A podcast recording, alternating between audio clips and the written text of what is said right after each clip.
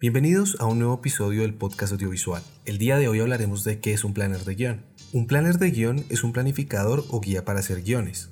La idea es que el planner combine teoría y práctica paso a paso, pasando por la búsqueda y desarrollo de ideas, la creación de personajes y la estructuración de la historia. El planner te indica qué pasos dar, en qué orden y cómo rellenar todos los esquemas y tareas que vas encontrando.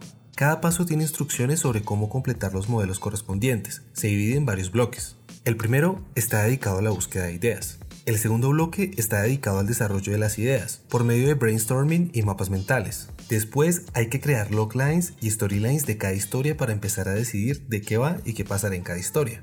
El tercero es seleccionar una de las historias entre las que se han generado para trabajar sobre ella. El cuarto es centrarnos ya en la historia elegida y desarrollar la historia, escribiendo su sinopsis, tanto la sinopsis argumental como la comercial. El quinto es el desarrollo de los personajes. El sexto es la estructura donde tenemos que determinar cómo empieza y cómo termina nuestra historia. Y después definir cuáles son los plot points más importantes, es decir, los puntos de giro y el clímax. Una vez aclarada la escritura, hay espacio para escribir la escaleta que servirá de guía en la escritura del guion final. El séptimo nos da espacio para escribir en el planner la primera escena de tu historia. Y por último, agregamos elementos de venta a la historia, como encontrar el título exacto para nuestro guion y un tagline que nos ayude para encontrar su financiación.